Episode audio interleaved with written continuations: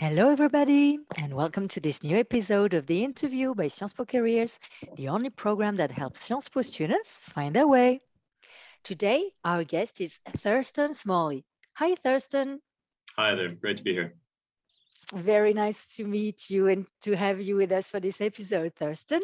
So, you studied French and politics at the University of Edinburgh before joining the School of Public Affairs in 2016 but you already knew Sciences Po as you came for one year as an Erasmus student in 2013-14, but that was before Brexit. uh, after your master's degree in European Affairs, Specialty Economics and Public Policy that you obtained in 2018, you joined PwC in London, the second largest professional services network in the world nothing but that. You will tell us soon what you do precisely at what used to be called PricewaterhouseCoopers. But first things first, Thurston, how are you?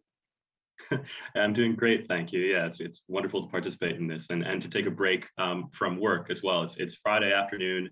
Uh, I've had a busy week, and I'm looking forward to um, you know sharing my perspective on on what makes this job um, so much fun. Well, that's great to have you with us. Thank you for taking the time in your busy week, and we hope to have a nice time together. So, as I said in my intro, you joined the School of Public Affairs for a Masters in European Affairs. Uh, why did you choose Sciences Po, and what did you have in mind at that time for your career? Well, you know, like you said, I was at Sciences Po for um, an Erasmus year during my undergrad at the University of Edinburgh, and that was that was how I first learned about the university and um, and kind of got a taste of of not just the university but the city of Paris as well.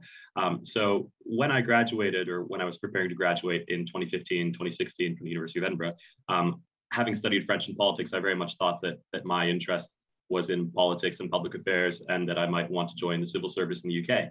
Um, but then, of course, as you noted, and actually only a few weeks after I accepted my offer um, to study for my master's at Sciences Po, Brexit happened. So mm-hmm. when previously I, I, think I'd envisioned working in one of the European institutions, um, that became impossible because, of course, to work in one of the EU institutions in one of the, the roles that I would have wanted, um, you need to be a, a citizen of an EU member state. So that kind of scrambled things. Um, but certainly initially my my reasoning for, for joining Sciences Po was, um, you know, having spent a year um, on the Erasmus program, I, I knew how rigorous and intensive um, the program of studies was. I had fantastic memories of spending time in the city of Paris and, and meeting um, friends from all over the world, many of whom I'm still in touch with. Um, and frankly, I just wanted to come back and do it all again.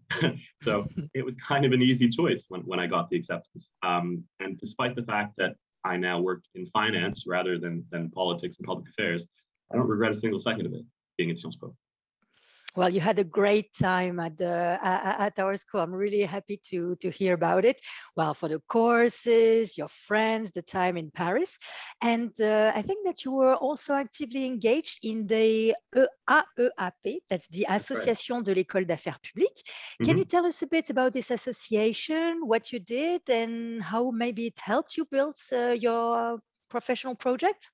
Absolutely. So, so while I was involved in the AEAP, um, you know, we we well, we did a number of things. We we organized kind of public interest, professional, social events. We you know we organized um, drinks. We organized um, conferences to meet with um, you know recent graduates who were then um, who had gone on to work in in various different different professions, including actually you know audit and consulting, where I ultimately ended up.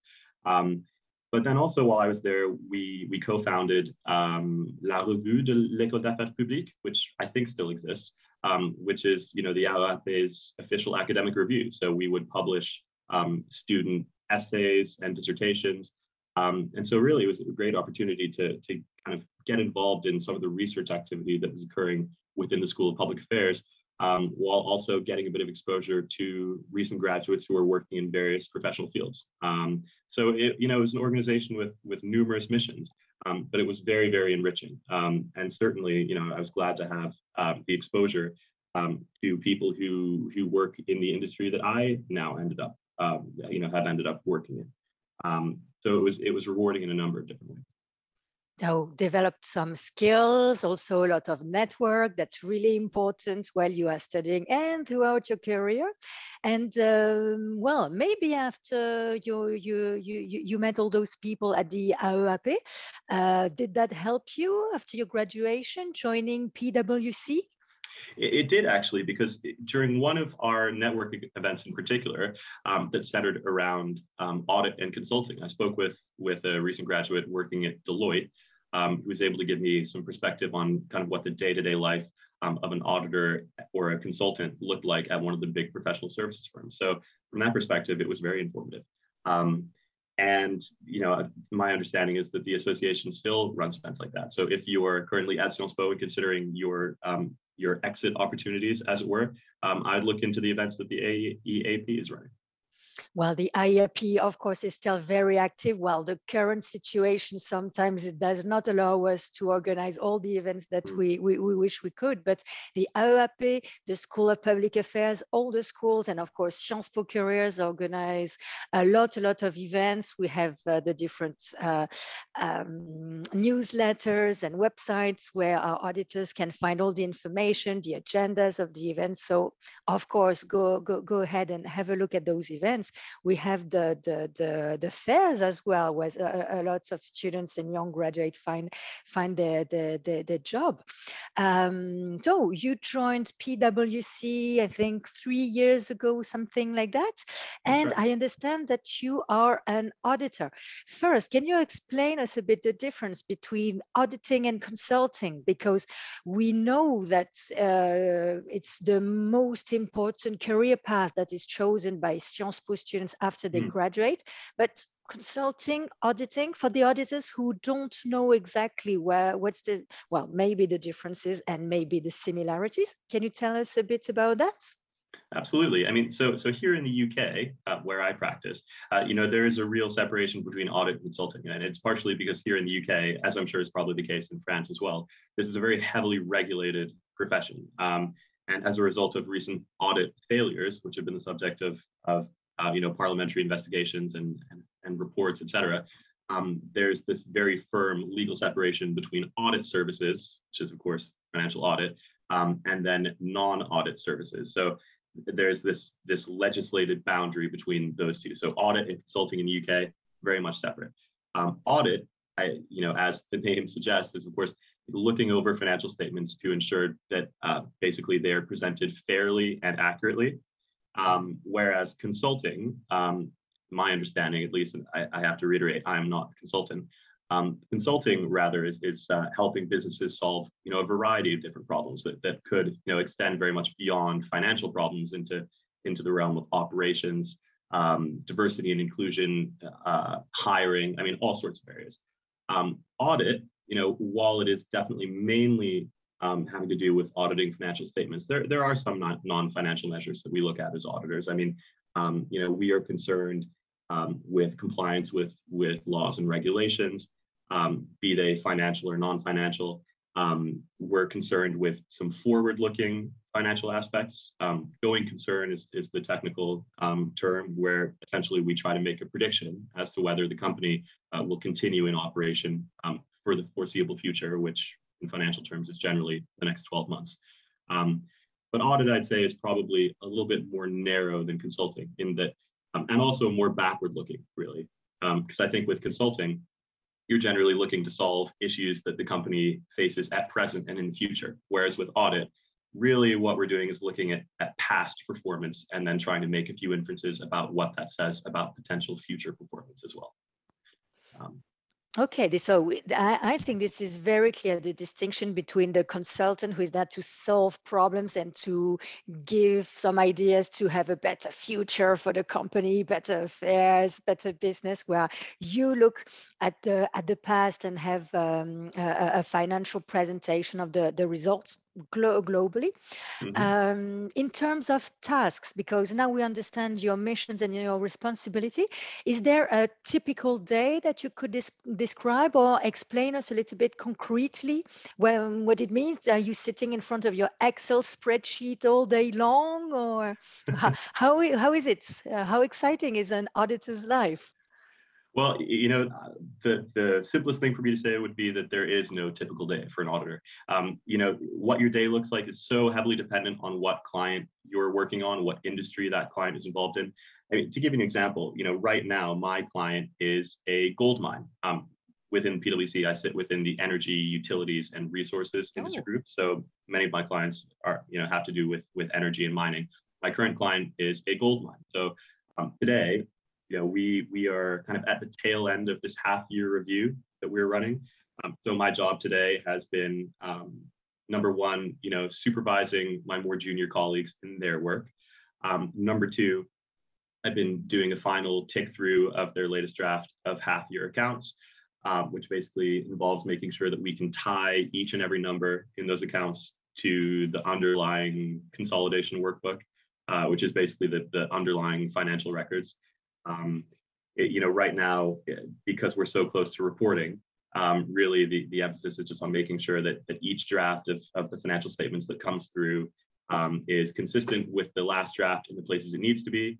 Um, and then the changes have been made um, to areas that, that we have identified uh, as being areas that need to change. Be that either because the numbers are wrong um, or because there are missing disclosures or existing disclosures are um, you know, inappropriately presented or not in line with with whatever accounting standard um, governs them. Um, it sounds very very dry. You know, uh, I would say on some days it is very very dry, um, but also you know this particular client that I'm working on as well. They are based in another country, Egypt. Um, so during field work, um, the job actually allows you to travel to the client in Egypt and actually observe their work, you know, at their corporate office um, they put you up in a nice hotel. Um, you know, you go out to eat, you meet your Egyptian colleagues. Um, you know, trips like that are very, very exciting. And certainly pre-COVID, and I'm hoping after COVID as well, business travel will become um, more frequent. And in audit, you know, business travel was prior to COVID very, very common. So if you like traveling to other countries or, or elsewhere um, around your your local country, this is a really good job to do it. Wow, that looks exciting. And well, you said that you went to the all the corporate offices and everything. So, but did you get to go to one of the gold mines actually, or you are not you're not digging for gold yourself, of course? so I personally haven't yet, but members of my team have, because actually, you know, as an auditor, um, you know, one of the key areas of the financial statements for a company like a gold mine, which deals in a, precious metal, is inventory, right? Inventory is a line that mm-hmm. appears on the balance sheet um, of most companies. So in our work as an auditor, when we want to test inventory, right, we, we travel to the site that the inventory is kept. Um, and that, and we do, you know, a physical inventory observation to ensure that whatever amount or value of inventory the client is presenting on their, on their financial statements, we can actually physically corroborate um, through physical observation. So members of my team have been to the mine um, and they've, they've observed the gold. They've also observed other items of, of property, plant, equipment inventory, like, you know, tractors and, and belts and all this, all this very specialized mining equipment. Um, but yes, you know, that, that is, that is part of the job. It's, it's traveling to site um, and actually physically inspecting stuff. And if you're, you know, if you're auditing a gold mine, yes, that means going and, and looking at piles of gold. How exciting. You go all the way to, to Egypt to open a chest full of gold. Well, this is absolutely not what I expected from an auditor's job. And I believe, well, this is not the skills that you developed at, uh, at Sciences Po. You developed, well, all the other technical skills, the financial knowledge and everything. And I just wanted to, to, to understand when you landed that position, are there specific um, re recruitment process like case studies and, um, well, or other kind of tests that you have to go through to enter a company like PwC? Yes, uh, you know, particularly for these these big uh, professional services firms, the the recruitment process is actually pretty onerous um, and and time consuming and and you know they they have a lot of steps and it pays you know to to start the process early. So you know i'll, I'll tell you how it happened for me at, at pwc um, they have two separate at least in the uk they have two separate um, recruitment intakes per year. They have the april intake which is is when i joined and they have the september intake. Um, mm-hmm. so depending on which intake you choose you know you have to start applying at different times. But for me when i applied for the april intake i think i sent off my application in, in like june or july of oh you know, almost before. one year one year ahead. So that was the that was the initial stage right? The initial stage is the application form. That's when you put in of course all your personal details. You you put in um, you know your your university transcript um, and then you wait to hear back from them and see if you passed this first stage and if you pass the application stage, uh, the next stage um, can be either a telephone interview with a senior member of staff at PwC to assess your, uh, you know, your soft skills, I suppose, and your interest in the job, or you can go straight on to an assessment center. Um, so the PwC Assessment Center is, you know, held at one of the PwC offices. Um, I traveled, you know, from Sciences Po to, you know, back to London um, to attend this assessment center. Um, and in the assessment center, it's generally composed of, you know, three or four parts. There's a set of psychometric tests, mm-hmm. um, uh, which, you know, is, is difficult, or, you know, very, very, uh, while the, the individual questions themselves might be quite basic, um, you know, the, uh, the number of these of these questions that you're expected to, to, complete within a set period of time tends to be really, really high. Mm-hmm. Um, there's a, a, writing test, uh, which is, in my case, I think consisted of summarizing a long report in something like two pages. And again, very, very time pressured. I think I had, you know, 30 or 40 minutes to do this. Mm-hmm. Um, and then there was a group exercise where, you know, our group were presented, our group was presented with um, a case study, a fictional case study. Um, and then we were led in discussion by you know managers and directors of PwC, um, asking us how we would deal with with certain issues that you know that were covered in the case study and what kind of solutions we would propose. And, and the, the point of that exercise was very much to you know look at how each of us as individuals work together as a group. So you know the, the assessment day is exhausting um, and you know because everything is in a row it's a full day where you yeah. go and have okay everything yeah, in a row absolutely so so they you know they test your your quantitative um, abilities with these these tough psychometric tests.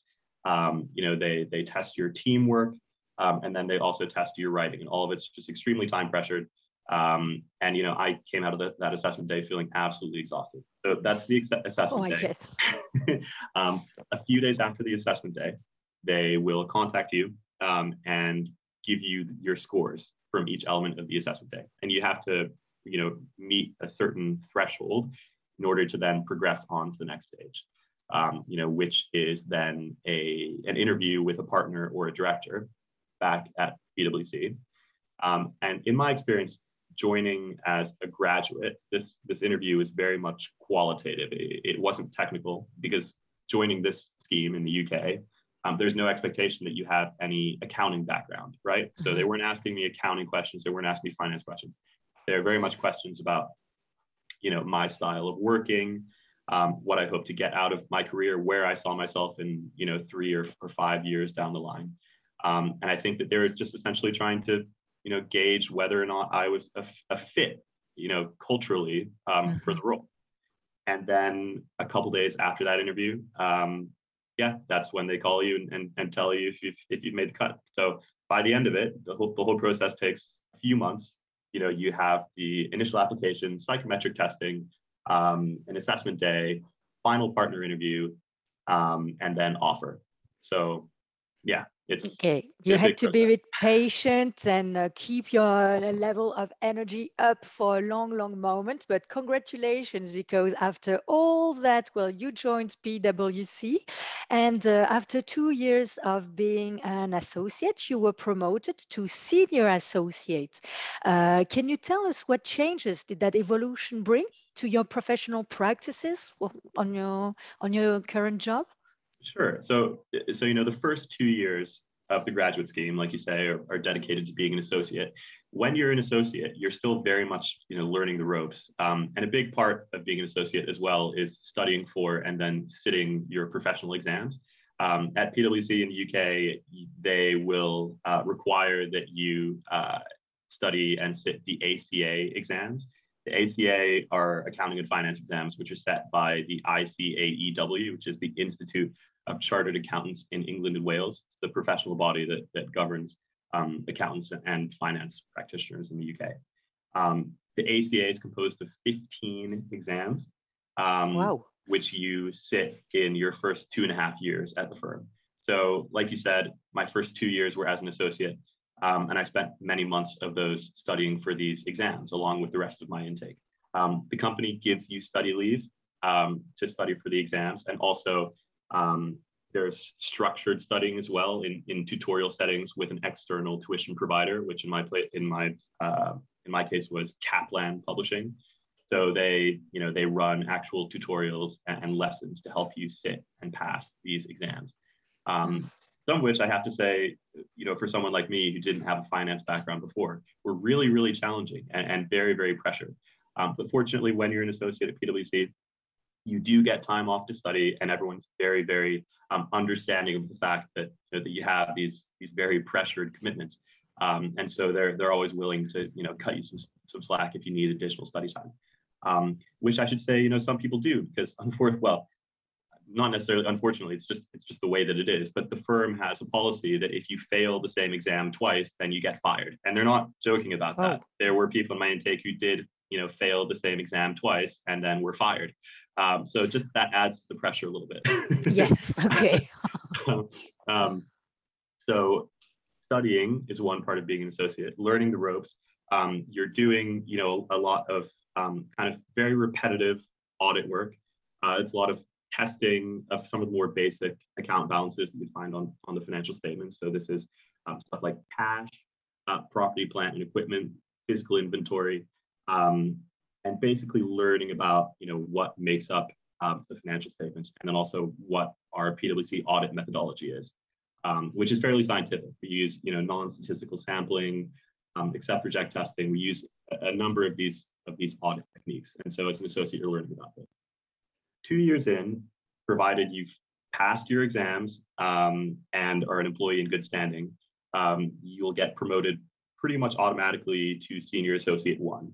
Um, and at this stage, you know, your role changes a little bit because you'll still be doing, you know, a lot of audit work. Um, and as a senior associate as well, I mean, you're very much kind of the backbone of, of the company when it comes to the actual workforce. You're you're you're carrying out the audit work while at the same time doing a bit of team management. So you're getting involved in the actual engagement management. Um, you're negotiating with client, but with client over billable hours. Um, you're doing audit planning. Uh, you're managing younger members of you know of the team, um, and so that's kind of where I am right now as, as a senior associate. Um, still carrying out a lot of audit work, but also you know getting satisfaction from the fact that that you know I actually have a bit of autonomy in structuring my own work um, and also you know negotiating with with the client about how I think that the job um, you know should be run, um, you know what I think our team structure should be, um, you know who I think we should add to the budget, um, you know in planning for the next year's engagement. Um, so yeah, the, the role changes noticeably over time, um, you know, with seniority. And so now that you see a bit the path between university, uh, then associate, senior associate, of course, you're still at the beginning of your career. If you had one tip or uh, something that you'd like to, to share with our listeners if they want to start their careers as uh, auditors, is there anything that you'd like to, to share that uh, at that step? Absolutely. Mean, you know, first, you know, at the at the very minimum, I would say apply early. You know, get to know the deadlines at each of the professional services firms because they are different. The application processes are different. So my number one piece of advice is to apply early um, because that will give you an advantage. Number two, you know, know as much as you can about the firms um, and uh, you know read all the press reports about you know recent occurrences at, at, the firms, good and bad, and be prepared to, discuss them at interview. Um, number three as well, and and this I think applies for for any job, you know, be it within professional services or elsewhere. Just learn about the nature of the job as much as possible before you apply, and certainly before you accept the role. Um, and uh, when I say learn about the nature of the job, learn about the work-life balance as well. I, I would really recommend uh, you know, becoming familiar with with what a role like this really requires. Because, um, you know, as much as I enjoy this role, and I, I really genuinely do, um, I would be the first to admit that it's a very, very demanding role and certainly a job that I would describe as stressful. Um, and if that is something that you feel you can work with, if you you know kind of get a rush from from you know having to work to really really tight deadlines, um, then you know apply. You'd be a perfect a perfect fit for this company. But do not be you know do not be any uh, uh, under any illusions about um, how challenging this job is and about the sacrifices that you will be forced to make um, because there will be sacrifices. Um, and certainly be prepared to, to study very, very hard for the exams because, you know, if you miss the mark on the same exam twice in a row, you will get fired. Um, no, well, you then no you don't want it. that. there's no way around it. So just just know what you're getting yourself into, basically. And well, as you said, you didn't have any financial background because you studied French and politics and then, well, uh, European affairs at Sciences Po. So you made all the financial and auditing exams once you were um, once you were already hired at uh, PwC. But well, my last question would be: now that it's more than three years that you're on the on the job market, and it's not the technical skills that you developed at Sciences Po, is there anything that you keep from that moment? Uh, there specific classes or uh, special skills or well anything that you that you uh, that you developed at Sciences Po that is still useful to you today in your professional life? Absolutely. You know, um, one of the classes that, that I remember most um, and most fondly from my degree at Sciences Po was um, my behavioral economics course that you know I took because I was in you know the the economics and public policy stream um, just because it's very interesting. And you know, we do talk about behavioral economics in, in some of our our audit work. I mean, we we're ultimately in, in some of our clients, con, you know, concerned about consumer behavior. So you know, when when we're looking at going concern assessments, i.e., you know, whether we think a company is is well positioned to, to continue to perform well in the future. You know, if we're looking at, you know, if we're concerned about looking at that in any depth, we have to talk about, you know, um, consumer behavior and behavioral economics is a great place to start aside from that, also, I mean, I think it's kind of fun to talk about just because it's so interesting. Um, but aside from that as well, you know, I, I, think that Sciences Po students are very, very lucky to, to be at a university um, that kind of so prioritizes soft skills, right? Um, you, in each class, you know, it's it's two exposés per semester. Um, everyone is so accustomed by the end of it to just being under such an immense amount of, of pressure to perform and to perform under pressure, you know. Um, and that is something that I think stands stands me, you know, very well at PwC because when it came to my exams, when it comes to presenting findings to more senior members of staff, you know, after Sciences Po, you're very accustomed to being cross-examined by a professor in front of a room full of people, and that is an experience mm-hmm. that people outside of Sciences Po, and I'd say particularly people from university in the UK, are not accustomed to. Um, so I think this gives you the benefit of kind of having those nerves of steel that you need to you know to hold up under pressure um, in you know a tough corporate job uh, like this this one at PwC or elsewhere um, in other professional firms. Um, and so I, I do look back on that really really fondly. I think that you know Sciences Po is is a very unique experience, particularly for for someone like me from the UK with an American background. Um, it's just very different. And and when I talk to people about it, I think they're genuinely interested um, to hear about uh, about how different the you know the Sciences Po methodology is. Um, and I think that despite the fact that I graduated, you know, over three years ago at this point, um, I think that it has still, you know, left this this mark on me as a professional and, and as a person as well. Well, we hope that very soon you'll be able to cross the channel again and come and visit us in uh, in Sciences Po. And very soon we'll have the new campus at uh, Place Saint Thomas d'Aquin. You'll have to come and visit this new this new place. So thank you very much. You took uh, some time, some of your precious time to be with us today, and well to share some very very well funny stories about Goldmine and interesting and important tips. So thank you very much. Thank you also to all of our listeners. I wish you all a very nice day wherever you are on earth. Have a beautiful time. And thank you again, Thurston, for being with us today. Bye. Well, thank you. My pleasure. Goodbye. Sciences Po.